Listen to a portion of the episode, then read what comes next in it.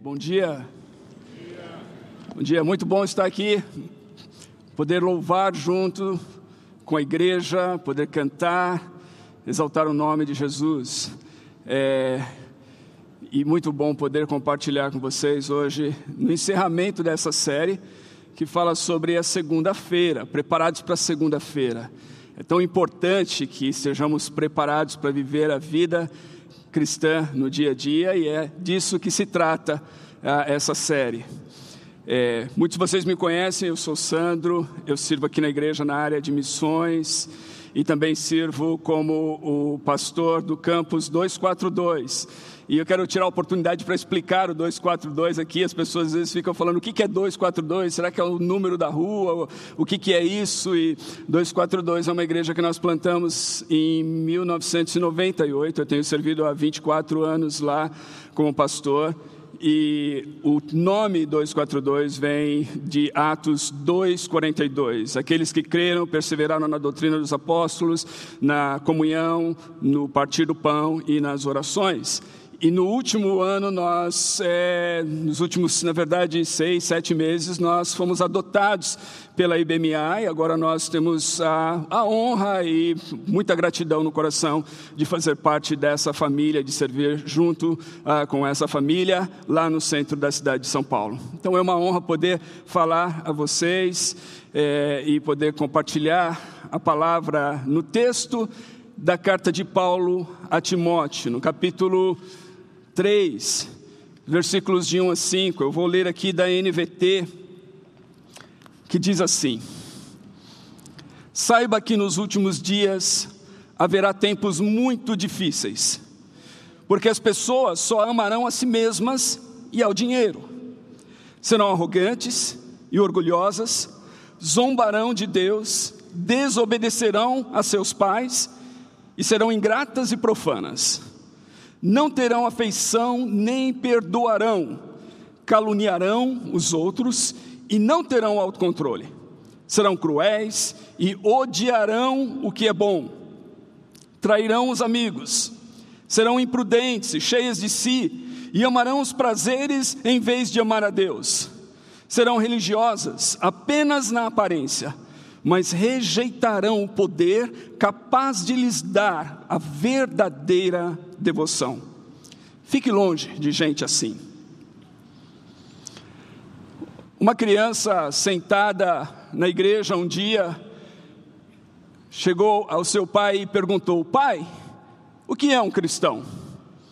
O pai olhou e falou: Filho, um cristão é alguém que ama e teme a Deus. O cristão é alguém que ama sua família, ama seus amigos, ama seus vizinhos, ama até os seus inimigos. O cristão é alguém que vive uma vida correta, é alguém que ora, é alguém que é bondoso, é alguém que faz o bem. Isso, meu filho, é um cristão. O menino ficou pensando um pouquinho e perguntou ao pai: Pai, eu conheço um. Eu já vi um. Você conhece um cristão? Você já viu um? Você já viu alguém assim? Quando o pastor Sidney começou essa série no início do mês, Falando sobre prioridades, a série seguiu, né? Prioridades para uma vida preparada para segunda-feira. E depois falou das batalhas da vida, de estar preparado, porque a vida é uma batalha. Como dizia a palavra antiga numa canção, hoje tem guerra, amanhã também. É isso, a vida é uma batalha. É, e o pastor Fabiano falou sobre a gente viver essa continuidade dessa, dessa vida missional, dessa vida com a, as boas novas e o perfume de Cristo no dia a dia. Quando o pastor Sidney começou lá, iniciando isso, então, essa sequência, ele citou a Brennan Manning, numa frase que foi popularizada, talvez imortalizada, através da música de uma banda chamada DC Talk, na década de 90, a música era What If I Stumble? E se eu tropeçar? E na introdução da música, então, tinha essa frase, essa fala do Brennan Manning, um autor conhecido, escreveu vários livros. O mais conhecido dele, se eu não me engano, é o Evangelho Maltrapilho. E Brennan Manning diz o seguinte: A maior causa de ateísmo no mundo hoje são os cristãos, que confessam com os lábios e, ao sair pela porta, negam com seu estilo de vida.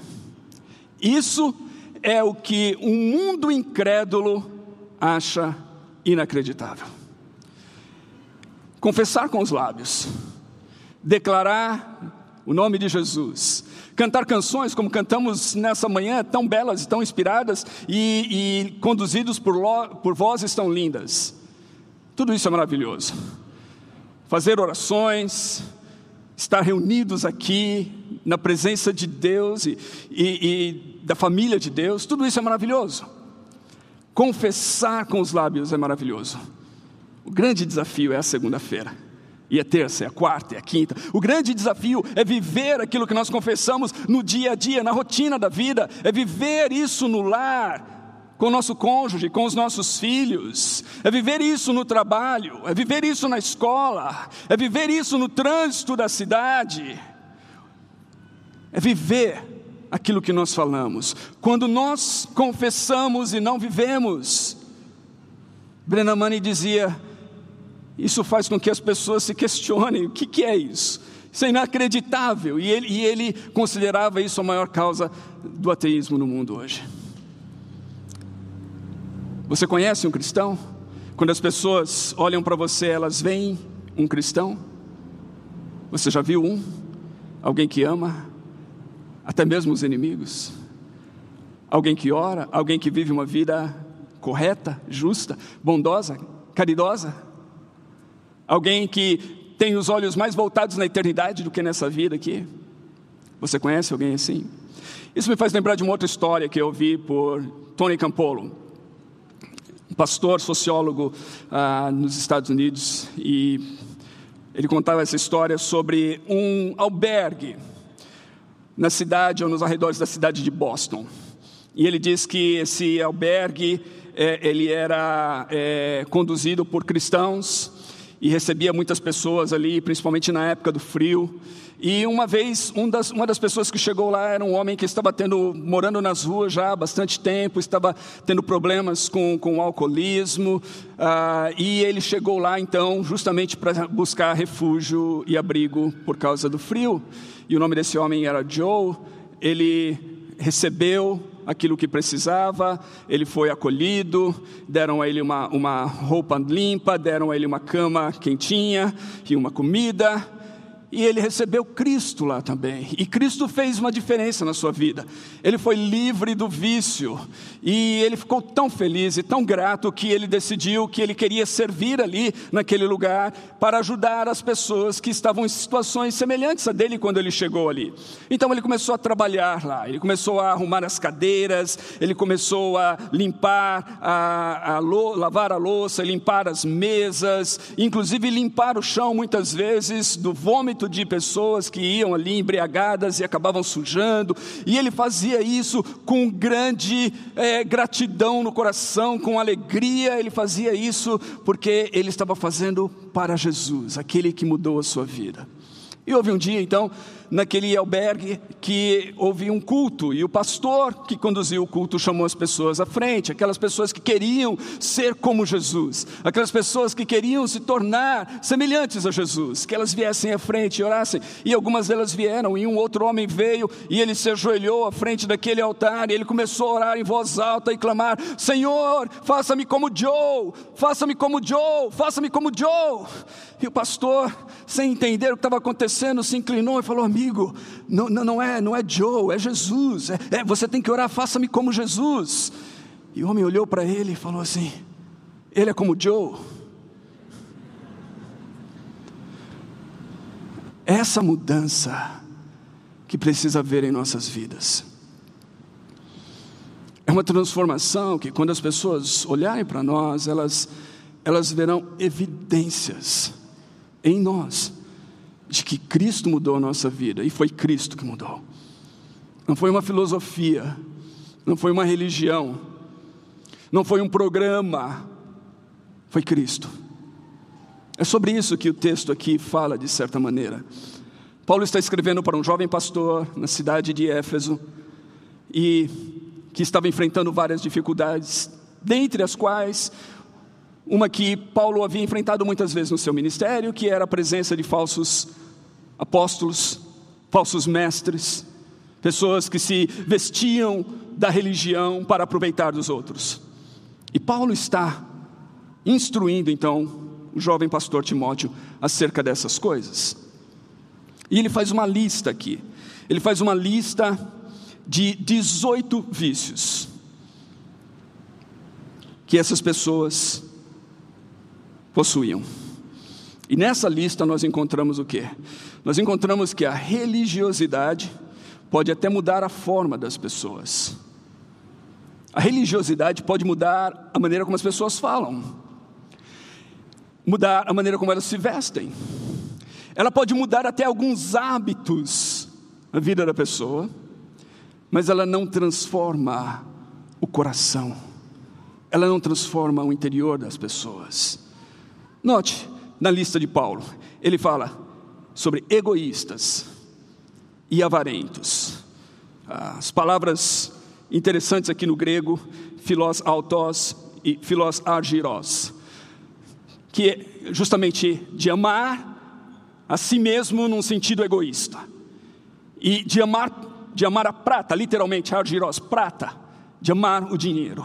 Então, egoístas, avarentos, presunçosos, arrogantes, blasfemos, que, que zombam de Deus, desobedientes aos pais, e pessoas ingratas e profanas, ímpias, pessoas sem amor pela família. A Astorge, né? sem amor familiar, sem essa inclinação de amar os membros da sua própria família, pessoas irreconciliáveis que não perdoem, que não perdoam, caluniadoras, sem domínio próprio ou sem autocontrole, pessoas cruéis e inimigas do bem, a filagatoi, aquelas que, que, que não amam o bem, pessoas traidoras, imprudentes, soberbas, mais amantes dos prazeres, filé donoi, que é filos com tedonê. E mais amantes dos prazeres do que amigos de Deus, file teoi, que é filho com teos, que é Deus. Por que, que eu estou citando esses termos gregos? Para dizer que eu sei grego? Não, não sei. Meu professor de grego estaria aqui, ele falou: você tropeçou nisso e naquilo, possivelmente. Eu estou citando porque é interessante quando a gente lê isso daqui, que fala várias vezes a palavra amor tanto no seu sentido do filos, que é esse amor fraternal, como do estorges, que é esse amor da família. Mas nenhuma vez aqui você vai encontrar esse termo do amor relacionado a Deus, o HP, o amor de Deus, ou, ou o amor direcionado a Deus. Essas pessoas são religiosas, o mais incrível que pareça é isso, porque Paulo diz aqui no versículo 5: que essas pessoas se apresentam como religiosas. São religiosas apenas na aparência, diz o texto. Apenas na aparência. Mas elas não conhecem Deus. Elas não amam a Deus, elas amam uma série de coisas. Elas amam a si mesmas de maneira egoísta, elas amam os prazeres, elas amam o dinheiro. Falta-lhes amor pela família, falta-lhes amor pelo bem. Há muitos amores aqui, mas não há amor para com Deus. Elas não amam a Deus.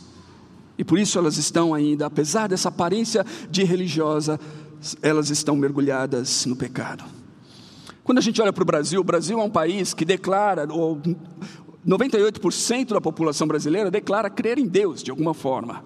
Não necessariamente o Deus da Bíblia, mas Deus, uma divindade. Ou como um garoto uma vez disse, numa entrevista que fizemos com ele na, na Paulista: ah, Eu creio em Deus, como uma força, com alguma coisa, não sei o que é, em Deus. 98%. 92% declaram-se seguidores de alguma religião. E 86% dos brasileiros declaram-se cristãos. Lembra da pergunta do menino para o pai? O que é um cristão? Quando você sai aí pelas ruas, nos shoppings, na academia, no seu condomínio, no dia a dia, com certeza você encontra muitos cristãos iguais àquele que o pai descreveu para o menino, não é verdade? 86% declaram-se cristãos. Mas é triste saber que é apenas uma religiosidade para muitas pessoas. A fé, a sua declaração de fé, é uma declaração apenas com os lábios e não com a vida. Muitas dessas pessoas não entenderam ainda Deus e, portanto, não aprenderam a amar a Deus. E Jesus declarou claramente o que significa segui-lo e viver para Deus. Jesus declarou em termos do amor. Ele falou assim: Amarás o Senhor teu Deus com todo o teu coração, com todas as tuas forças, com toda a tua alma, com toda a tua mente, e ao próximo como a ti mesmo. Pensa bem, amar a Deus. O texto aqui fala de pessoas que amam a si mesmas de maneira egoísta, que amam a prata, o dinheiro, que amam os prazeres, amantes dos prazeres, mas que não amam a Deus. Ser cristão é amar a Deus acima de todas as coisas e amar ao próximo como a si mesmo. Isso é ser cristão. A religiosidade, ela muda a forma das pessoas, mas não muda o coração das pessoas. E é contra isso que os profetas do Velho Testamento, do Antigo Testamento pregavam e declaravam muitas vezes, se você ler lá, um texto bem conhecido é Isaías, capítulo 1, versículos 13 a 17. Eu vou ler aqui da mensagem. Olha só. Chega de joguinhos religiosos. Não suporto mais essa encenação. Conferências mensais, agenda sabática, encontros especiais, reuniões, reuniões e mais reuniões. Não aguento mais ouvir falar em reuniões. São reuniões para isso, reuniões para aquilo, chega de reuniões. Vocês me cansaram. Estou cansado de religião, de tanta religião, enquanto vocês continuam pecando. Quando fizerem a próxima oração coletiva, eu vou olhar para o outro lado. Não importa se oram alto, por muito tempo ou com frequência, eu não vou dar ouvidos. Sabem por quê? Porque vocês têm trucidado pessoas e suas mãos estão cheias de sangue. Vão para casa e se lavem, limpem essa sujeira toda, esfreguem a vida até que saiam suas maldades, para que eu não seja mais obrigado a olhar para elas. Digam não para o mal, aprendam a fazer o bem, trabalhem pela justiça, ajudem os oprimidos e marginalizados, façam alguma coisa pelo sem-teto, levantem a voz em favor dos indefesos.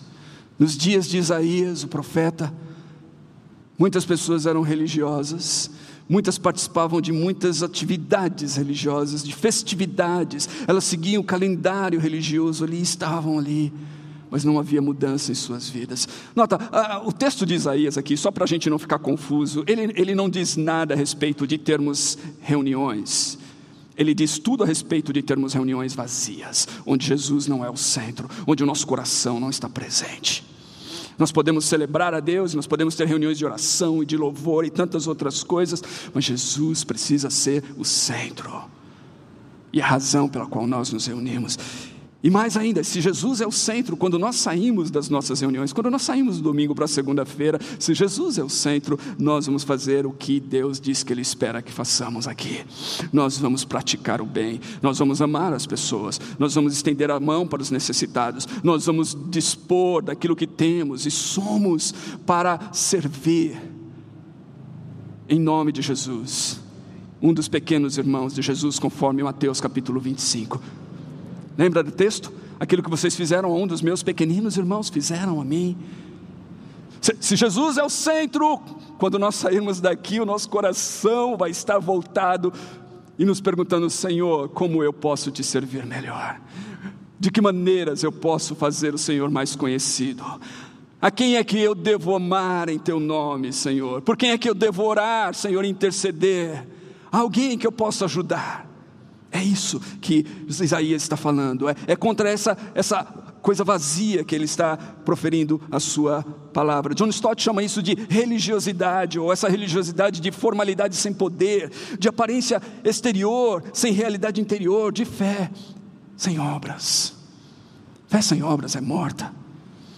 Aparência exterior, sem algo no interior, sem essência, não vale nada formalidade, formalismo religioso e todas essas coisas, sem poder, não muda a vida.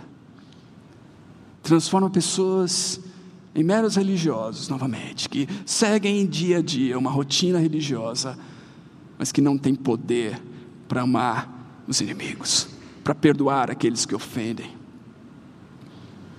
É contra isso, novamente, que Paulo está falando então, contra a religiosidade vazia, que muda a forma, mas não muda o coração. A religiosidade inclusive pode servir como máscara para enganar as pessoas. E isso é triste, porque a gente muitas vezes vê isso no nosso mundo. Devemos nos lembrar que isso é tão antigo quanto a, quanto a própria Bíblia, no entanto, não é novo. Dante, no seu famoso romance O Inferno, e alguém disse que a humanidade se divide entre dois tipos de pessoas: aqueles que leram o Inferno de Dante e aqueles que não leram. Ah, eu estou entre aqueles que não leram. Né? Foi o início da, da língua italiana. Eu, eu, comecei a ler algumas duas vezes, mas não fui cativado pela poesia ainda. No entanto, a história do inferno, o inferno de Dante, ele é descrito como uma espiral descendente. Então tem esses círculos exteriores que vão afunilando até o próprio núcleo do inferno. E no núcleo do inferno, nos círculos exteriores, é, é, você tem as pessoas, ali está reservado para as pessoas cujos pecados, segundo Dante, ou na visão dele, seriam os pecados mais amenos. Agora, o núcleo do inferno, quando chegasse bem lá, na parte inferior do inferno, esses seriam os piores pecados. Quais seriam, na visão de Dante, os piores pecados? O coração gelado do inferno é guardado para os que minaram a comunidade humana da verdade. Ou seja, não viveram, não andaram, não falaram a verdade. Os mentirosos, os fraudulentos, os falsários. E o pior de todos, os traidores. Esses, segundo Dante, a eles está reservado o núcleo do inferno. Mentirosos, fraudulentos, falsários, traidores, são aqueles que vivem uma vida de aparência enganosa. Eles não são, em outras palavras, autênticos, falta-lhes autenticidade. Autênticos, o latim, que tem autoridade, válido, legítimo, fidedigno. Ou seja, essas pessoas parecem ser, mas não são. Elas enganam pela aparência, falta algo lá dentro. E quando elas são testadas, isso se torna evidente.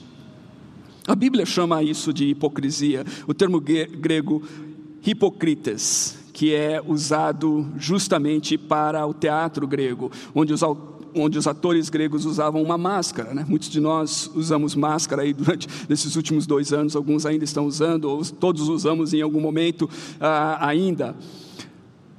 Não é esse tipo de máscara que eu estou falando, é um outro. Era a máscara que eles usavam justamente para a encenação teatral. E esse termo, essa palavra, então, é de onde vem justamente o termo hipócrita, porque é uma encenação apenas.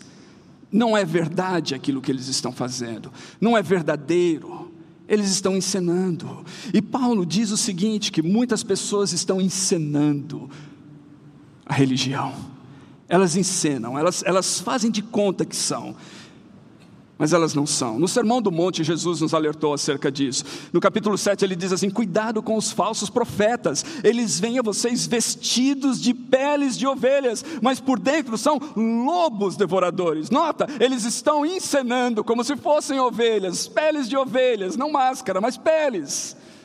Mas eles mordem, eles são lobos. Que ele disse mais: Nem todo aquele que me diz Senhor, Senhor entrará no reino dos céus. Muitos dizem Senhor, Senhor. Muitos têm uma, uma bela linguagem religiosa. Jesus disse que nem todos que dizem Senhor, Senhor, mas apenas aquele que faz a vontade do meu Pai que está nos céus. Jesus dirigiu as suas palavras mais duras em todo o Evangelho a esse tipo de pessoa. E você vai encontrá-las em Mateus capítulo 23, quando ele se dirige aos escribas e fariseus.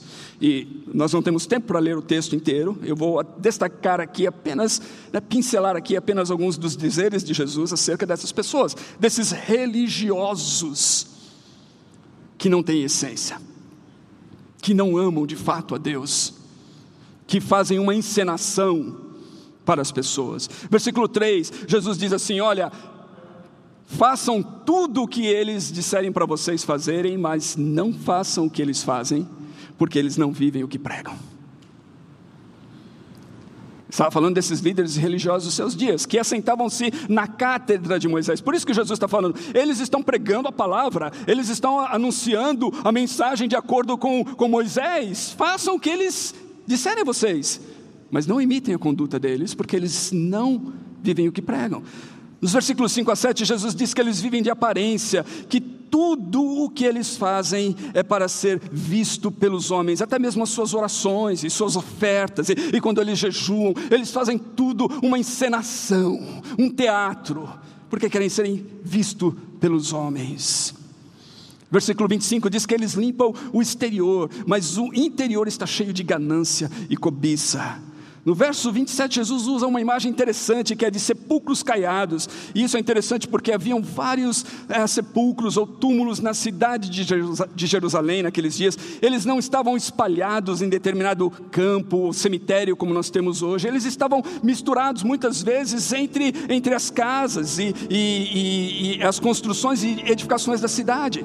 E para um judeu tocar num túmulo, tocar num lugar que tinha os ossos ou os restos mortais de uma pessoa, isso é, tornava a pessoa impura.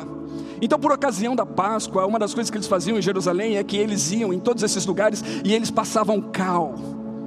Eles pintavam esses lugares, eles destacavam esses lugares, para que as pessoas, principalmente aqueles viajantes que vinham a Jerusalém para as festividades e não conheciam bem a cidade, não estavam familiarizados, para que eles não tocassem no sepulcro e não ficassem impuros por ocasião da festa da Páscoa.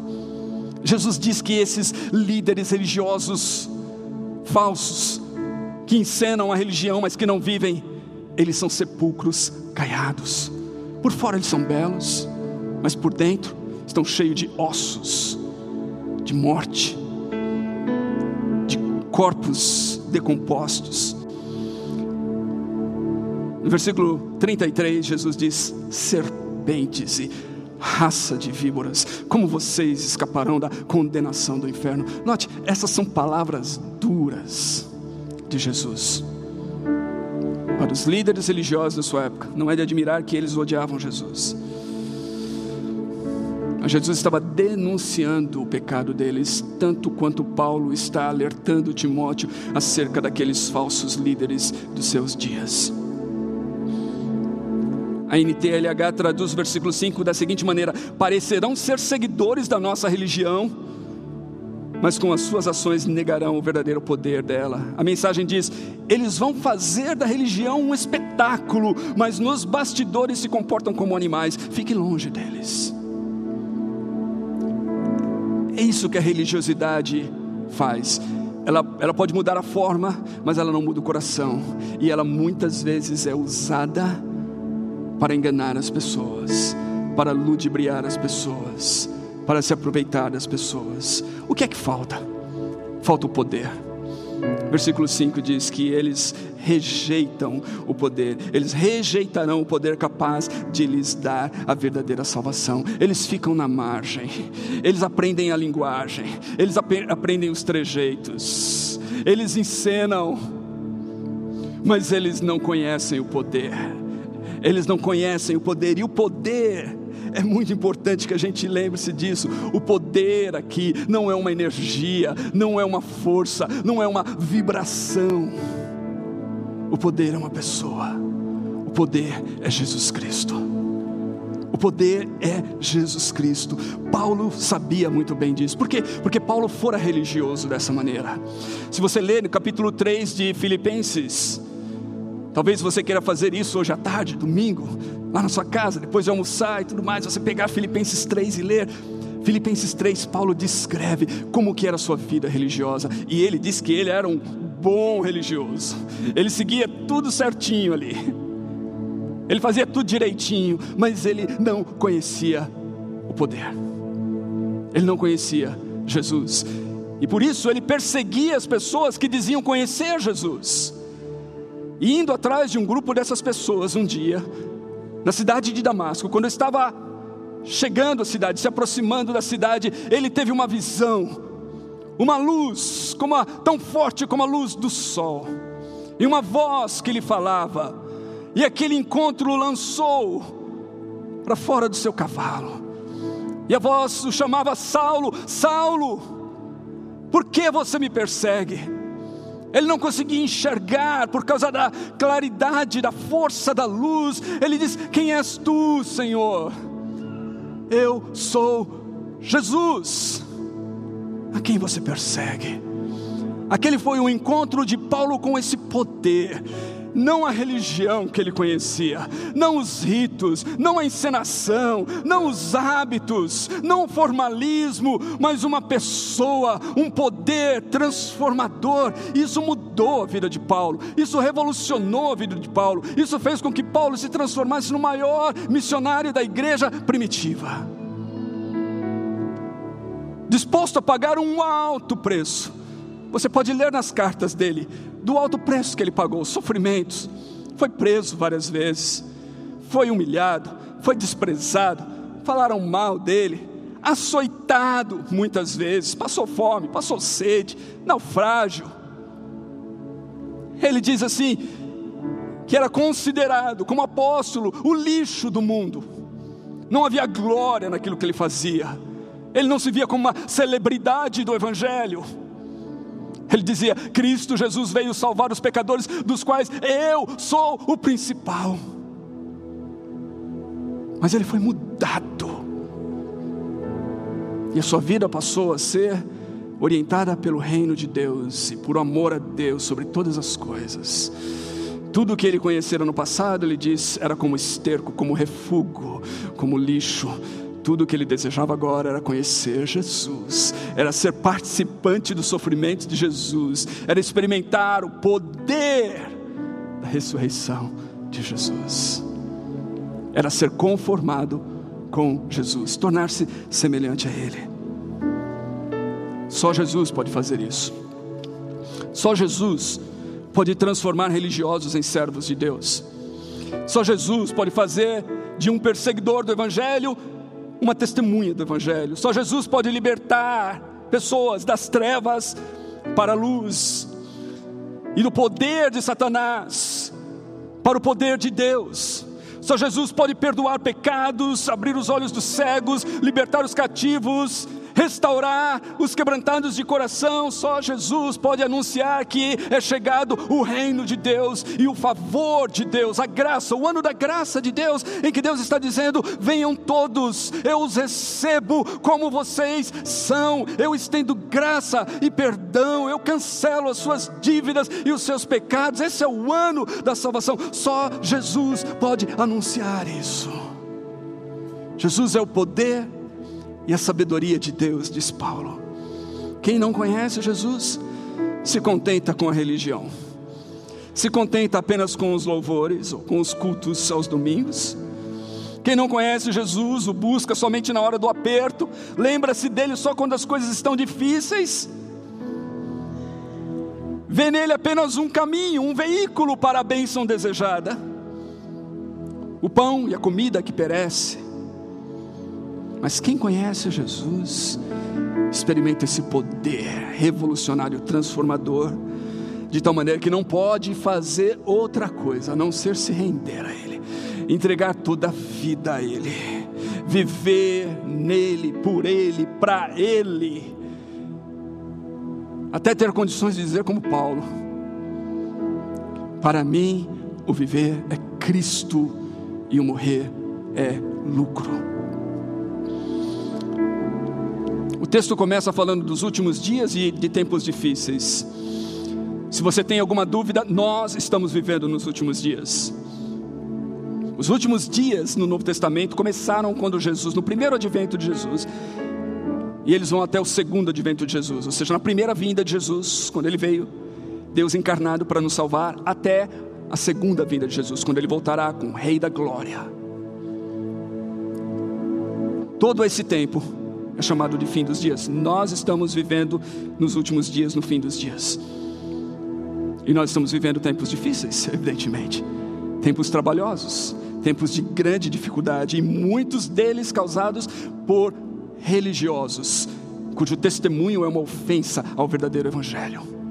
Pessoas que encenam e que usam o nome de Deus e que falam em nome de Deus, mas que não vivem em nome de Deus, e a sua conduta, então, hoje em dia é publicada aí para todo mundo ver, e para todo mundo blasfemar, e para todo mundo falar mal, servem de escândalo. Tempos difíceis. Mas nós queremos viver a segunda-feira da vida como nós vivemos o domingo. Nós queremos viver a segunda-feira da vida com louvor nos nossos lábios, com esperança no nosso coração, com os nossos olhos voltados para o céu. Nós queremos viver a segunda-feira da, segunda da vida no poder de Jesus, não na nossa força, mas no poder de Jesus e do seu Espírito Santo. O que é necessário para isso? Em primeiro lugar, é preciso reconhecer que Jesus não é um programa, um evento, um ritual, um amuleto, um louvor, nem mesmo um livro. Esse livro é a palavra de Deus, ele nos aponta para Jesus. Muitas pessoas leem esse livro e extraem apenas um conhecimento e mais nada. Esse livro nos aponta para Jesus se nós formos a Ele com fome, querendo encontrar Jesus aqui, buscando em oração. Jesus não é sequer um livro, Jesus é uma pessoa, Ele é Deus encarnado, Ele é Deus que veio a esse mundo como um ser humano viveu entre nós uma vida sem pecado, morreu na cruz pelos nossos pecados, para nos reconciliar com Deus, para que nós pudéssemos ter uma vida nova. É preciso reconhecer isso e desejar uma relação, uma comunhão ah, com essa pessoa. Novamente, não com um programa, não com uma religião, mas com essa pessoa. Segundo, é preciso entregar a vida a Jesus, então, e decidir seguir Jesus dia após dia. Isso é que significa ser discípulo. Se alguém quer ser meu seguidor, tome sobre si a cruz, negue-se a si mesmo, siga-me, siga-me, dia após dia. É entregar a vida a Jesus e segui-lo dia após dia. Terceiro, é unir-se a uma a família de Jesus, né? A família de Jesus é a igreja. Jesus disse: Onde é quem é minha família? Quem, quem é minha mãe? Quem são meus irmãos e minhas, minhas irmãs? São aqueles que fazem a vontade do meu Pai que está nos céus. Esta é a igreja.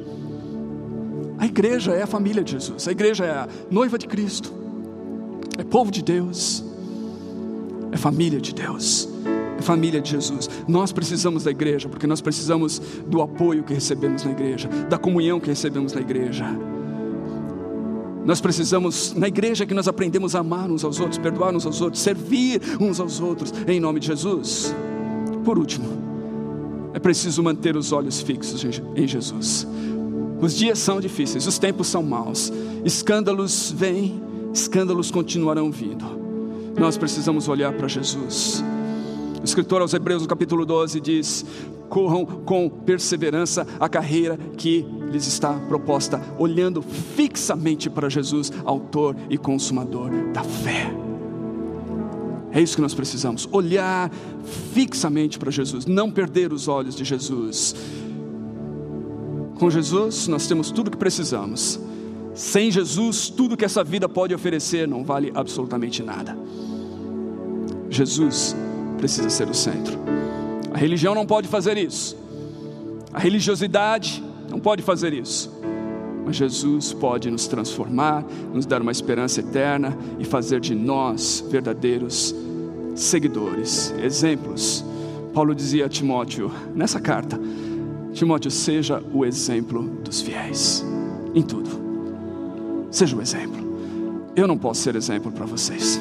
Sozinho, eu não posso. E nem você pode ser para ninguém. Mas com Jesus em nosso coração, reinando, governando a nossa vida, nós podemos. Vamos orar juntos. Senhor, eu oro por meus irmãos e irmãs, por essa igreja, por mim mesmo. Senhor, ajude-nos a viver a segunda-feira da vida, cheios do poder que nós celebramos e declaramos com cânticos e em alegria aos domingos quando nos reunimos juntos. Senhor, não queremos ser religiosos, não queremos ser pessoas que apenas declaram com os lábios, mas cuja vida não testifica. Senhor, nós precisamos de Jesus vivendo em nós, morando em nós, ocupando toda a nossa vida. Jesus arrumando a nossa casa, mudando as coisas de lugar, de fato. fazendo de nós cada vez mais semelhantes a Jesus, para que as pessoas ao verem a nós possam se lembrar de Jesus, ou possam ficar curiosas. O que, o que nos torna diferente? O que faz de nós pessoas assim? E nós poderemos então testemunhar para elas e dizer: não, não, é ninguém, nenhum outro, ninguém mais a não ser Jesus. É isso que eu te peço. Faça isso, Senhor. Ajude-nos. O Senhor conhece cada um de nós aqui. As lutas, as dificuldades, cada um. Aqueles que não te conhecem ainda que possam te conhecer aqueles que já te conhecem, que possam ser perseverantes e manter os olhos fixos no Senhor, principalmente em dias e tempos difíceis, para que venha o teu reino e a tua vontade seja feita na terra como nos céus. Nós oramos. Amém e amém. Deus abençoe vocês.